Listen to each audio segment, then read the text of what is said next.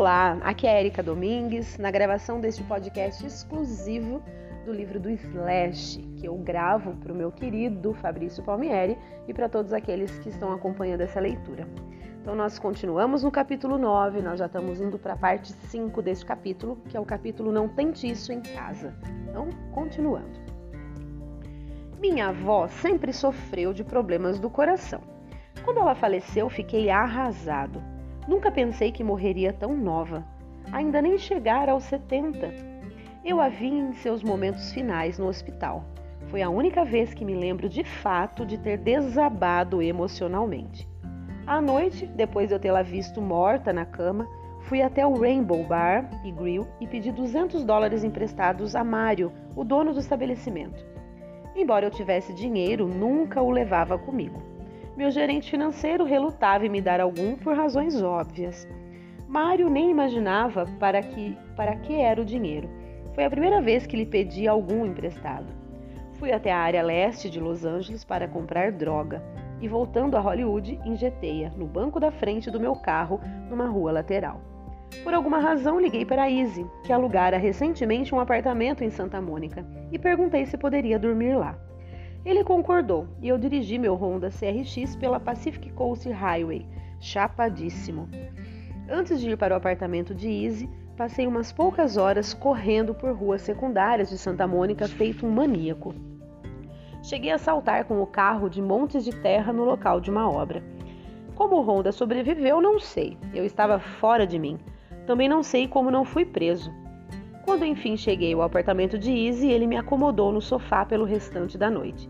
Enquanto ele dormia, assisti ao filme de Gangster Performance que ele alugara e apaguei. Agora, àquela altura de 1990, Izzy se achava em liberdade condicional após um desentendimento com uma aeromoça num voo comercial, o que é uma infração federal, e portanto estava se mantendo o mais longe possível de confusão. Ele tinha um horário agendado com seu oficial de condicional no início da manhã seguinte e me deixou no apartamento. Levantei do sofá, com a casa toda só para mim, e fui ao banheiro para tomar um banho, porque o velório da minha avó se iniciaria mais ao final daquela manhã. Na sequência, tentei injetar mais droga, ainda sob os efeitos da véspera, mas acreditando que era inteiramente necessário.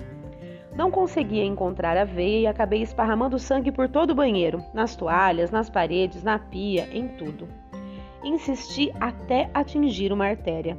Então escondi minhas coisas num armário da sala de estar de Easy e rumei para o velório da minha avó, deixando um rastro de sangue no apartamento dele. Cheguei ao velório completamente drogado.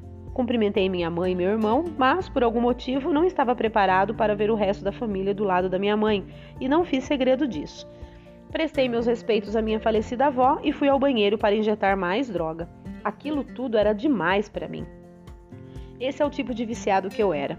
Quando saí de lá, minha mãe notou que eu não tinha condições de ser visto em público e me disse que fosse embora para descansar. Fui para casa com minha ex-namorada Ivone, que estava no velório. Fiquei em seu apartamento durante a maior parte da tarde, mas estava alucinado demais para que ela suportasse. Assim, peguei um táxi para casa e quando cheguei, encontrei uma mensagem na secretária eletrônica de um furioso Easy Stradlin. Izzy encontrara todas as seringas e a colher que eu escondera em seu armário e ficara puto. Considerando que estava na condicional e que seu apartamento poderia ser revistado por seu oficial de condicional a qualquer hora sem aviso prévio, tinha toda razão para estar possesso. Hoje, analisando esses acontecimentos, percebo como eu era insano e autodestrutivo, mas naqueles tempos não me dava conta disso. Agora parece chocante, mas no passado não tinha a menor importância, ao menos para mim. Minha avó foi a pessoa mais abnegada e generosa que já conheci. Ela lhe daria seu último níquel, não importando quanto você protestasse em contrário. Sempre me apoiou muito em tudo o que fiz, e em especial na música. Ola teve aulas de piano clássico quando nova e possuía inclinações musicais. Tenho a sensação de que ficou aliviada quando comecei a tocar guitarra e financiou minhas primeiras peças de equipamento. Deve ter achado que a música era algo mais seguro e sofisticado do que aterrorizar gente inocente numa bicicross. Pouco sabia o quanto estava enganada minha vozinha. Seu filho, meu tio Jax, que morava com ela e era cerca de 12 anos mais velho do que eu, era portador da síndrome de Down. Ele adorava a música também, e seu gosto era bastante eclético, porque era uma pessoa animada, alegre como uma criança. Ouvia Village People, ABBA, a família do Remy, mas me levou a gostar de James Brown e do The Runaways. Vai entender. Minha avó faleceu de complicações cardíacas em 1990 e deixou Jax aos cuidados da minha mãe. Mas, antes de partir, ela teve a satisfação e o orgulho de me ver conquistando uma carreira tocando música. Meu tio Jax morreu em 2004. É bem possível que a inércia tivesse matado o Gus antes de sequer termos seguido adiante, se não tivesse sido pelos Rolling Stones. No auge desse período, quando eu estava usando coca e heroína feito louco, precisávamos de uma razão para nos reunir mais quando tínhamos apenas determinação e nenhum lugar para ir. Um dia recebi um telefonema de Alan.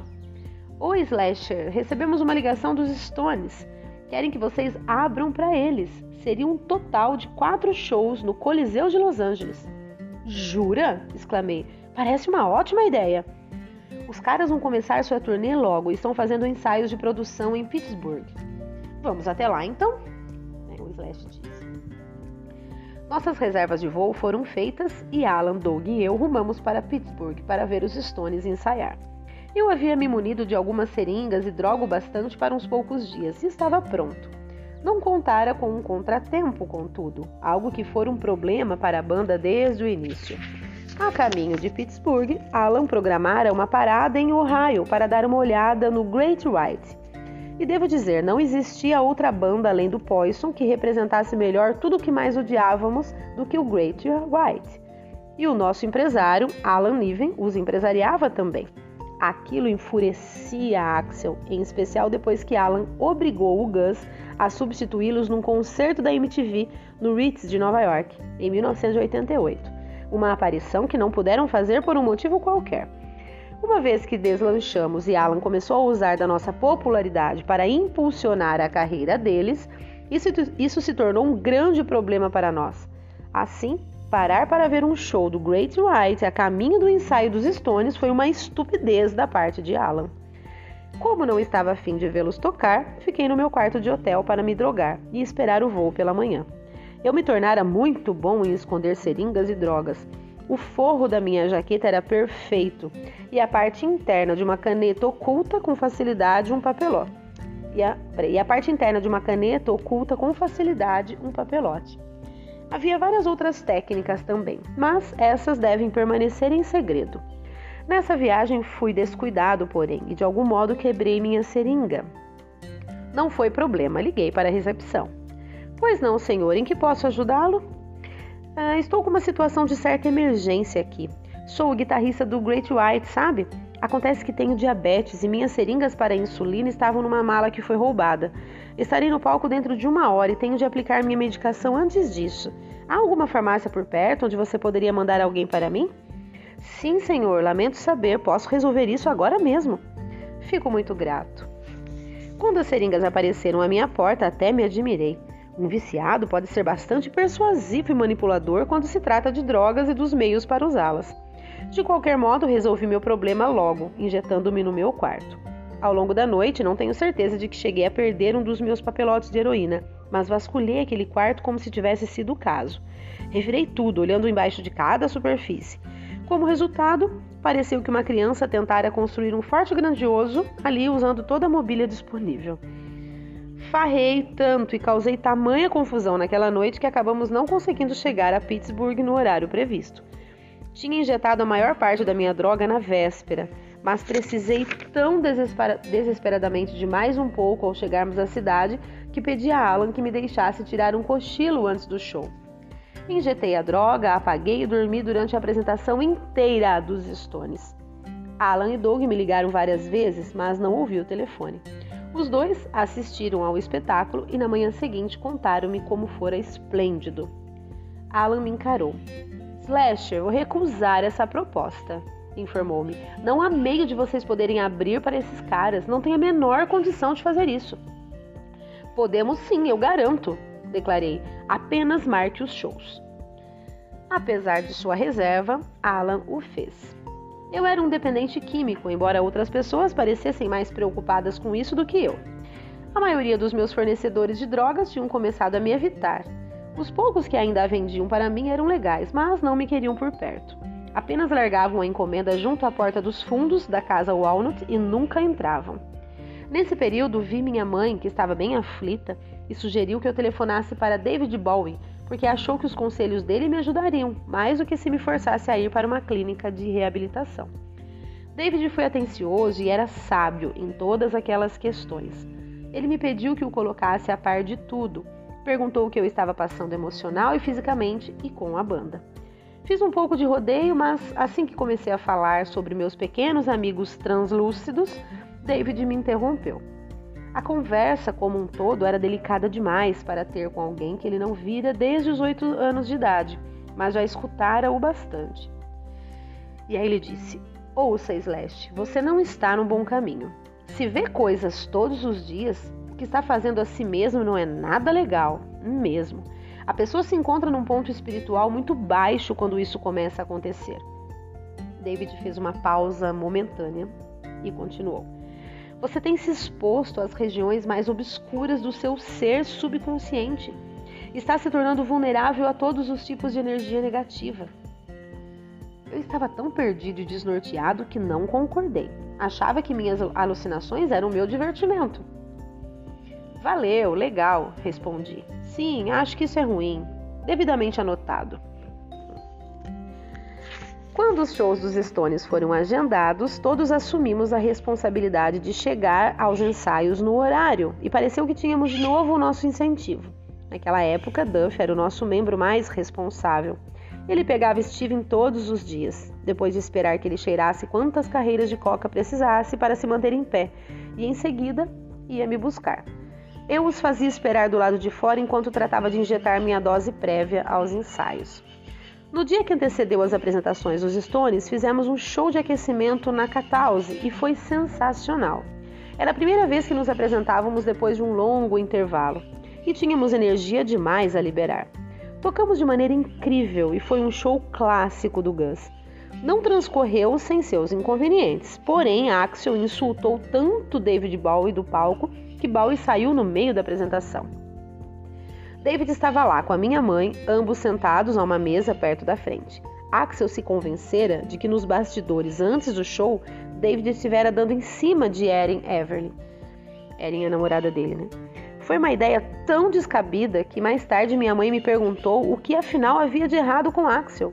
Foi uma situação desagradável, mas eu apenas a ignorei e tentei me concentrar no lado bom. Aquela noite ficou guardada para a posteridade no videoclipe de It's So Easy, que nunca foi aceito pela MTV nem exibido nos Estados Unidos porque nos recusamos a editar a profanação na música. Nós nos hospedamos no Hotel Bonaventure para passar as quatro noites dos shows dos Stones. Era onde eu estava na manhã anterior à primeira apresentação deles, quando recebi o telefonema avisando que Axel não faria os shows de abertura. Seu argumento foi o de que Steven e eu estávamos usando heroína. Estávamos, mas aquilo não vinha ao caso abriríamos para os Rolling Stones. De algum modo conseguimos persuadi-lo a fazer o primeiro show e foi um desastre.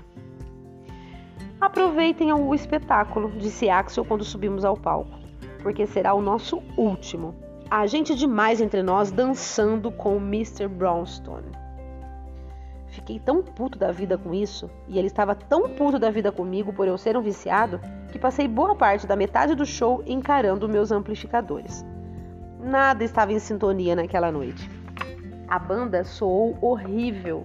No meu estado de espírito, deixei o palco, entrei direto na minha limusine e, fui me drogar no meu quarto de hotel. No dia seguinte, Doug me disse que Axel faria os shows restantes, desde que eu me desculpasse no palco para o público por ser um viciado. Seria um osso bem duro de roer. Em retrospectiva, entendo porque Axel desafiou a mim em vez de Steven. Sou o mais forte entre nós dois e Axel contava mais comigo. Minha presença era importante para ele. Sentia que eu era um elo na banda que não podia ser desfeito. Ainda assim, não achei que um gesto público fosse necessário. Quando drogada, uma pessoa se torna arrogante. E nem morto eu levaria toda a culpa daquele jeito. Não achava que fosse a heroína estar causando os problemas na banda. E mesmo que fosse, aquele não era o momento de fazer daquilo um cavalo de batalha. Mas eu teria de fazer alguma coisa. Assim, quando chegou o momento, subi naquele palco. E em vez de me desculpar, enveredei por um discurso sobre a heroína e seus malefícios, sobre como já havíamos trilhado aquele caminho perigoso algumas vezes e como eu já encerrara o meu envolvimento com o monstro sedutor.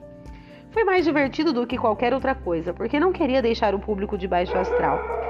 Tenho uma, tenho uma tendência para resmungar quando falo, de qualquer modo, e acho que a menção à realidade das drogas e o que quer mais que tenha dito soou como um pedido de desculpas suficiente. Fizemos uma longa introdução a Mr. Bronston enquanto eu falava, e, portanto, pela perspectiva do público, pareceu como uma introdução de improviso para a música. O que quer que tenha sido ou não, quando Doug disse a Axel que não deixaria o camarim enquanto eu não atendesse a sua exigência, que eu o fizera, Axel ficou satisfeito e o astral da banda inteira se elevou quando ele entrou no palco e seguimos adiante com Mr. Brownston. De repente, nossa camaradagem voltou, uma vez que aqueles problemas pessoais foram resolvidos. Conseguimos nos concentrar no trabalho. Esse segundo show foi bom, o terceiro ainda melhor. Já estávamos arrasando aquela altura. O quarto show foi extraordinário. A banda estava dando o melhor de si. Essa foi uma experiência e tanto, para dizer o mínimo. Os espetáculos se tornaram célebres no circuito de shows e qualquer um que tenha estado lá recorda-se bem deles. Mesmo nas noites em que ainda estávamos um tanto fora dos eixos, foram uma grande diversão assim mesmo. Os Stones nos assistiram às quatro noites, segundo eu soube, porque nós os fazíamos lembrar de si mesmos no começo da carreira. Não que eu tenha passado algum tempo socializando com eles. Eu estava agitado e irrequieto demais. A despeito do que quer que tenha dito no palco, tudo o que eu queria era injetar minha droga o mais depressa possível quando o último acorde era tocado. Costumava fazer isso no estacionamento, nem conseguia esperar até chegar ao hotel. Por mais que eu tenha me sentido inspirado por esses shows, comecei a encarar a banda e a composição do nosso álbum, álbum como algo a que me dedicaria tão logo estivesse limpo. É um famoso lema dos viciados. A fim de obter as drogas de que eu precisava durante aquelas quatro noites, tive de deixar o hotel uma vez para ir de carro até Hollywood e esperar minha encomenda. Depois voltei ao centro da cidade para a apresentação. Uma pessoa pode estar nesse nível, tocando no Coliseu, mas quando é viciada, também convive com essa realidade sórdida, degradante de comprar drogas na rua. Ela o faz e então retorna à sua outra realidade. Eu não queria que isso voltasse a acontecer. Assim, para a terceira apresentação, dei a esse traficante, que, chamame, que chamaríamos de Bob, passes de acesso aos bastidores para que pudesse ir até o local e me entregar minha droga e ver o show. Estava nos bastidores à espera de que ele aparecesse e, conforme o horário da apresentação foi se aproximando, comecei a me sentir mal. O relógio avançava e eu chegara ao ponto em que não conseguiria tocar. Fui tomado pela ansiedade, porque se ele não chegasse a tempo, eu não conseguiria ir para o palco. Esperava e mandava-lhe uma mensagem atrás da outra para o pager, o tempo todo, tentando manter as aparências. Bob não deu uma única resposta, nem sinal dele. Dez minutos da apresentação, Bob chegou. Tranquei-me no banheiro do trailer, que chamávamos de camarim, e me droguei, soltando um suspiro de alívio. Aquilo não era nada bom. Axel teve toda a razão de que impor suas condições. Aquele tipo de existência simplesmente não podia dar certo no nível em que estávamos. Quando se é tão prisioneiro da heroína, a vida não gira mais em torno da música. Eu me esquecera disso. Steven estava igualmente no fundo do poço, mas, até conseguir me livrar da dependência química, outra vez não fazia ideia do que estava de fato acontecendo com ele. Bom, gente, vou parar por aqui. Já deu aí quase 20 minutos de áudio. Hoje deu para eu ler mais um pouco, né? Eu espero que todos que estão acompanhando estejam gostando dessa leitura. Um grande abraço, um grande beijo e até o próximo áudio.